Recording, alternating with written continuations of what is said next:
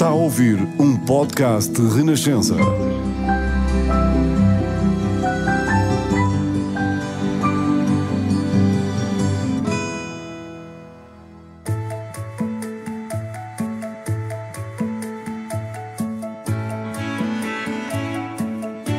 São tantas as pessoas que brilham em Portugal, que se destacam, que pensam diferente, correm riscos, querem sempre ir mais longe e fazer melhor. Nem sempre estas pessoas são tão conhecidas assim. E mesmo quando são conhecidas, nem sempre têm todo o protagonismo que merecem. Por isso, neste podcast, vamos fazer brilhar o melhor de Portugal. Com um detalhe: nos primeiros minutos, não vai saber o nome da pessoa com quem estou a conversar. Talvez consiga adivinhar pela conversa, pelas pistas que vamos dando, pelas histórias que conta, ou talvez não adivinhe de todo, mas não faz mal. O importante é deixar-se levar pelo melhor de Portugal.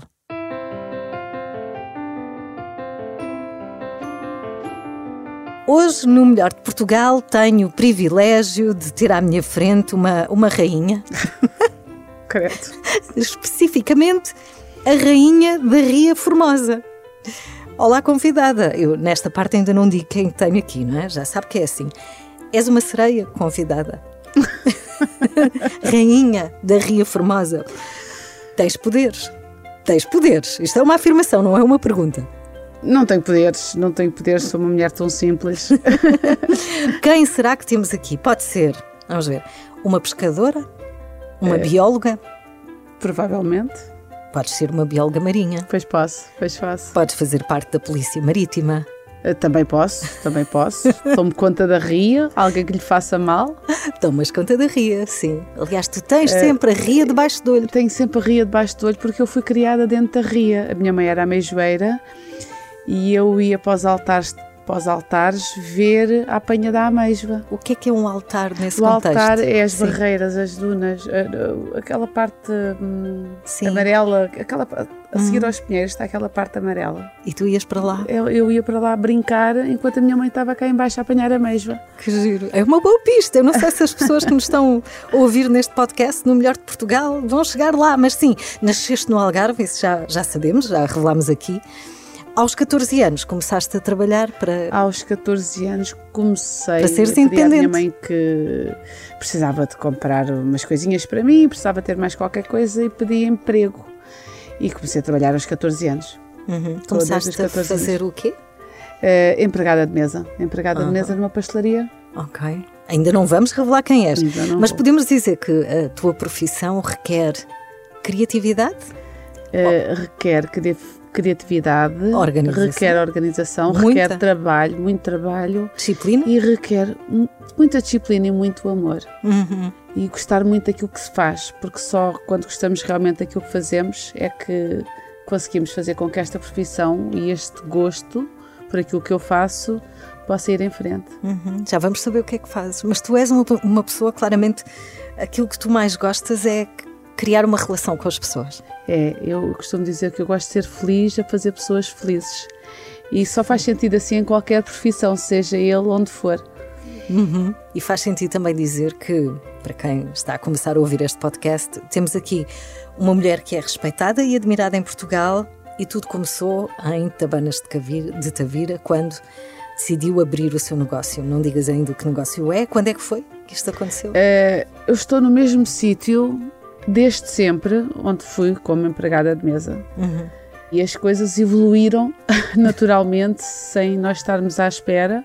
Começou por eu apaixonar-me pelas pessoas e pelas pessoas apaixonarem-se por mim. Não foi um plano, foste seguindo o que a vida te foi dando? Fui, fui. Não foi um plano, eu estudei muito, ou seja, eu tenho o décimo ano, depois desisti da escola devido ao trabalho, porque o, o- o espaço onde eu estava precisava muito de mim. E, e tudo aconteceu assim. Eu comecei a estudar, a estudar, a estudar, a estudar em casa. Uhum. Uma autodidata. Então, que mais pistas podemos dar sobre ti antes de revelarmos quem temos aqui no Melhor de Portugal? Tcharam! Não sei, sou uma mulher que gosta daquilo que faz, uma mulher que luta pelas mulheres, hum, uma mulher, eh, não sei, não sei o que é que posso dizer mais. Ok, chegou a altura. Vamos revelar quem temos aqui. Quem és tu? Eu sou Noélia, a Noélia, a Noélia do Algarve. Chefe, Algarvia, no top das melhores chefes de Portugal. Já tive o privilégio de ir ao seu restaurante. Dez anos depois de passar férias em Cabanas de Tavira, consegui finalmente ir ao restaurante da Noélia. Isto, só isto dá indicação do quanto é exclusivo. É, do, de, sim, de, mas nós temos um grande amigo em comum, que é o, o José Coimbra. O José Coimbra. Sim e eu gosto muito dele e ele há muitos anos que lá vai e acho que foi através do Zé. Foi através do Zé, eu colei-me ao Zé. Pronto, não era para dizer publicamente, mas foi, só fui ao restaurante da Noélia porque o Zé conhecia. Restaurante Noélia, Cabanas de Tavira, é, é um sucesso, está sempre cheio, graças aos pratos deliciosos da tua autoria, à dedicação, à tua e da tua equipa. E pronto, e daí, vamos lá uh, ver aqui as pistas, no fundo, das que demos, daí o nome a Rainha da Ria Formosa para este episódio é. também, não é? Eu gostava de saber a história por trás deste nome. Porque que te chamam assim, a rainha da Ria Formosa? Uh, foi, foi quando eu ganhei o prémio tenho o orgulho de ter, para mim é dos maiores orgulhos que tenho, é do, do Boa Cama Boa Mesa, quando foi atribuído uh, o prémio de chefe do ano. Uhum. 2000... Onde é que guardas esse prémio? No restaurante. No restaurante é das coisas que, que, que mais valor. Que, não sei. Que, Olhas para ele todos os dias? Não, um, os prémios recebem-se e a seguir ao prémio há que continuar a trabalhar e nunca baixar os braços. É uma responsabilidade. É uma responsabilidade. É uma responsabilidade. No dia que baixarmos os braços, no dia que não estivermos presentes, as coisas passam a ser banais. Uhum. A minha casa é uma casa que precisa muito de mim e eu preciso estar presente. Uh, não sei como é que eu, com os meus colegas, mas o, o restaurante precisa, precisa de, de ti. Uhum. As pessoas que vão ao meu restaurante precisam de mim. Querem ver-te. É, e eu é? gosto das pessoas, eu gosto de pessoas, não é das pessoas, de pessoas. Eu uhum. gosto de pessoas em geral. Sim. E, e, nada neste mundo faz sentido sem haver pessoas à volta. Uhum. Vamos voltar à tua infância. Que memórias tens da tua infância? Já falaste aqui da tua mãe, uh, que era a, a mãe joeira. Exatamente. A minha avó foi uma pessoa que me marcou muito na cozinha. Era uma mulher cheia de garra, era uma mulher da Serra, eu sou da Serra Algarvia, sou da Serra de, de Tavira, hum. sou da Serra de Tavira, a minha mãe dos Torninhos, o meu pai de Valdebros, ambos da Serra Algarvia. É, é giro que quando a minha avó vinha a Tavira, vinha montada no burro e dizia que ia ao Algarve. Como a mentalidade das pessoas muda. Sim. Mas, pronto, a minha, e o, burrinho, minha avó, o burrinho aguentava. A minha avó, especialmente a minha avó materna, uh, foi uma pessoa que me inspirou muito, era uma pessoa com uma força tremenda. Uh, cozinhava muito bem e havia as matanças do porco, que na altura que todos íamos e ela fazia uma galinha cerejada maravilhosa. A galinha cerejada é, é uma galinha cozida e depois desfiada, vai assar no é? forno. É desfiada, sim. Sim. sim. E depois vai assar no forno. E depois aproveitava-se a água onde se cozia. Uh, a galinha e fazia-se um arroz de forno. Uhum. São daquelas grandes memórias. E fazia um pão castiço, daqueles pães de, de casca rija. Sim que fica assim crocante. Sim, que fica muito crocante, mas durava semanas. Eu durava. São os sabores da tua infância. São o pão, a galinha cerejada. Tu és uma contadora de histórias e não admira que as pessoas no teu restaurante queiram ver-te, não é? Porque é um momento também de estar à mesa a contar histórias. Mas eu gostava também de trabalhar aos 14 anos para ganhares uns trocos para as tuas coisas um, e, e, depois um, tu apaixonaste. Eu apaixonei pelo meu marido aos 14 anos. Quem era ele? Era o Zé, o Zé Eduardo, é o, é o meu atual marido, é o meu marido. Mas é o, era o filho era do dono, o filho do dono do, da pastelaria, não é? da pastelaria, o senhor Joaquim, é verdade. E quando casaram, abriram juntos uma pizzaria ao lado da pastelaria? Uh, sim, compramos uma pizzaria ao lado, onde hoje é o restaurante. É, é, eram duas lojas, juntámos essas duas lojas, que hoje é o atual restaurante. a teu, partir de 2007 marido... é que se virou realmente restaurante. Até 2007 andou entre pastelaria, e pizzaria, pizzaria, e fazíamos ambas as duas coisas. O, o teu marido não achava graça às pizzas? Não achava graça e eu comecei a fazer umas coisas engraçadas e as pessoas deixaram de comer as pizzas e, e, começaram a comer as coisas engraçadas que eu comecei a fazer. Que e a coisas vida foi engraçadas? assim, evoluiu assim naturalmente. O que é que fazias? Ok, não, não, o teu marido não, não engraçava muito com as pizzas, o que é que começaste a experimentar nessa altura? Eu tentava fazer umas pizzas e depois comecei a fazer umas coisas giras, umas coisas com peixe, com marisco e, e as pessoas começaram a ir à minha procura. E foi assim que tudo começou. E em 2007 vira restaurante no é? Exatamente. Uhum.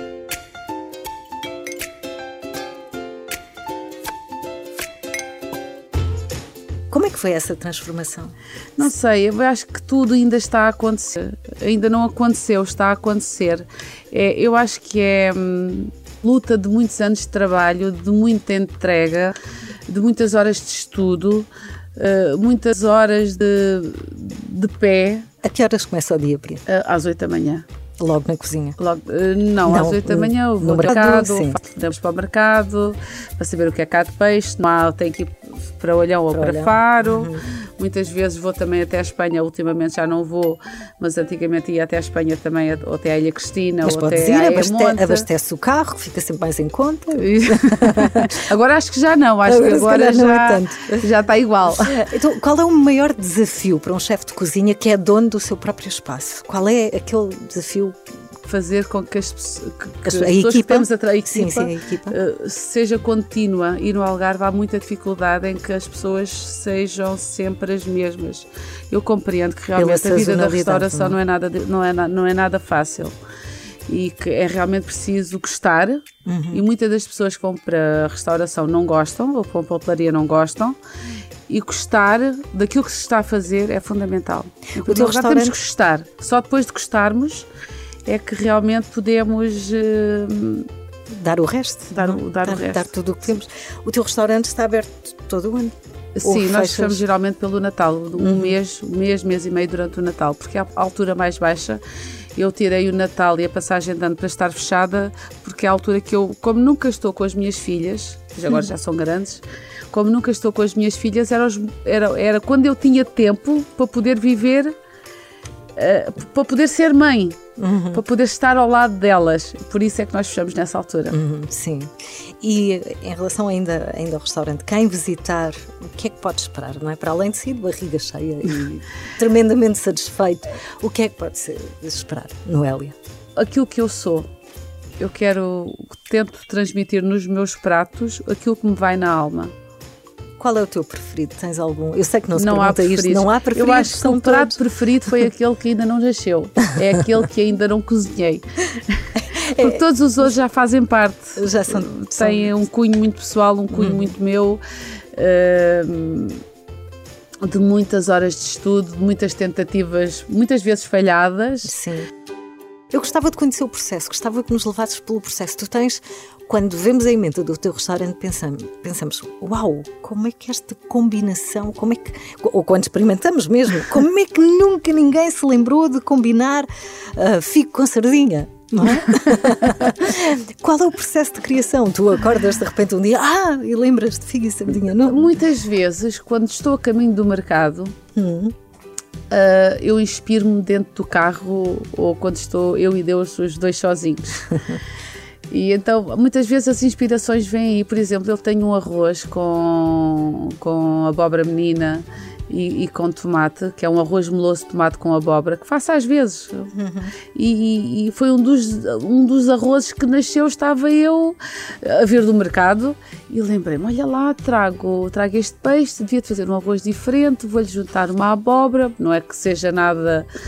Uh, mas que as pessoas gostaram imenso. Depois juntei-lhe mais umas ervas, como tem tomate, juntei-lhe manjericão e aquilo tudo resultou muito bem. Uhum. Por exemplo, de vez em quando ponho, não ponho sempre, porque os arrozes precisam daquele tempo para poder, para poder servir ao, ao, cliente. E se passarem aquele tempo, já é tempo demais. Temos o antes e temos o depois. O arroz, 5, 10 minutos depois de ter sido já cozinhado, já morreu. Hum. e isso, sim, é um risco. E se o vamos servir meio cru, também não pode acontecer. E muitas vezes corremos todos esse risco. Por isso, muitas vezes, nos grandes restaurantes estrelas Michelin, Uh, muitas vezes não servem arroz. Porquê? Porque não podem correr riscos, porque uhum. têm aqueles tempos próprios para o poderem servir. Uhum. Eu sei de colegas meus, de, de colegas nossos, por exemplo, vamos agora um bocadinho até a Espanha, o, o irmão Roca, a cozinha, uh, o arroz em sous vide durante duas horas. O que é sous vide? Uh, durante duas horas a 80 graus. Mas o que é o sous vide? Sous vide, sous vide é uma técnica? É, ou... é, uma técnica. Eu não utilizo, eu só utilizo fogo, só tenho fogo dentro da minha cozinha, não tenho mais nada. Uh, mas ponho o, o arroz dentro do saco plástico, ponho o caldo põe duas horas, duas, acho que há duas horas, duas, duas horas e meia, não tenho bem a certeza, durante, a 82 graus durante aquele ah, tempo. E o arroz depois sai na perfeição. Hum, demora muito tempo. Exatamente. Porque não dava então, porque é cozinhado na hora para ti, não dava. Ou dá para cozinhar, como é que tu mas, mas quando sabe, mas depois daquilo basta tirar do saquinho uhum. e apresentar na mesa. No meu caso isso não acontece, para já que não tenho condições para, para poder trabalhar com sous e, que depois precisa de máquina de vácuo, mais uma série de coisas. A minha cozinha é uma cozinha muito autêntica, ou uhum. seja, uma cozinha que tem que ter fogo, que Sim. tem que ter vida que tem que ter alma e onde existe muito amor dentro da minha cozinha. Tens Quando cozinha... nós temos connosco pessoas Sim. que não sentem aquilo que eu sinto, porque têm que sentir a minha cozinha e têm que sentir o que eu estou a pôr lá dentro, às vezes as coisas ficam complicadas, por isso eu faço, costumo dizer que eu faço muita falta dentro da minha casa. Uhum, uhum. Sim. O meu cunho pessoal, o sentimento que eu ponho em cada prato que faço, em cada, em cada entrada que, que, que mando para a mesa, é muito importante. Tu dás a receita e eles têm a receita, mas eles fazem aquilo como eles querem não pode acontecer. Eles têm que sentir o sentimento que tu pões dentro da tua cozinha, tu da tua culinária. És o timoneiro, tens que. Uh, quem está que contigo que tem que te seguir. Existe fogo e o fogo é uma energia e, e, que lhe dá vida, porque o fogo é vida, acaba por ser vida, e depois tem que ter o sentimento que nós temos dentro do coração para pôr dentro da panela. Uhum. e não é fácil encontrar pessoas, no fundo, tu queres pessoas que sejam, que sintam a cozinha como que tu sintam e que sintam o que eu sinto para que a obra possa nascer. Que conselho é que dás, uh, Noélia, a quem quer começar a aprender a cozinhar ou quer começar a cozinhar, mas encontra aquelas desculpas de ah, não tenho jeito nenhum para a cozinha. O que é que podes dar a. Eu acho que, em primeiro lugar, as pessoas têm que se encontrar e têm que saber se realmente gostam ou não gostam. Mas cozinhar é uma maneira de sobrevivermos. ou seja, uh, não sabemos cozinhar, mas temos que saber cozinhar. Porquê? Porque se temos que nos alimentar, temos que nos alimentar bem Sim. e é uma maneira de sobreviver. Sim, o autocuidado uh, também exatamente. passa pela cozinha, não é? Exatamente. E... Cozinhar é vida uhum. e é como eu digo, cozinhar é realmente uma forma de amar. Porquê? Porque ao estás a dar de comer a alguém, estás a alimentá-lo e estás a fazer com que essa pessoa viva, estás-lhe a dar é amor, vida. É amor. É amor. é amor. Noélia, planos para o futuro? O que é que, o que, é que já sentes que alcançaste? Eu nunca fiz tanto... planos na minha vida. Tudo aconteceu devido ao, meu trabalho, devido ao porque as pessoas gostam de mim. Foste sempre premiada, pessoas, não é? Pela vida. Foste, a vida foi-te premiando. A vida foi-me premiando. Eu nunca pedi nada, a vida simplesmente foi acontecendo. E agora, daqui para a frente, não sem planos? O que vier por bem virá. Coisas que venham por bem, sempre.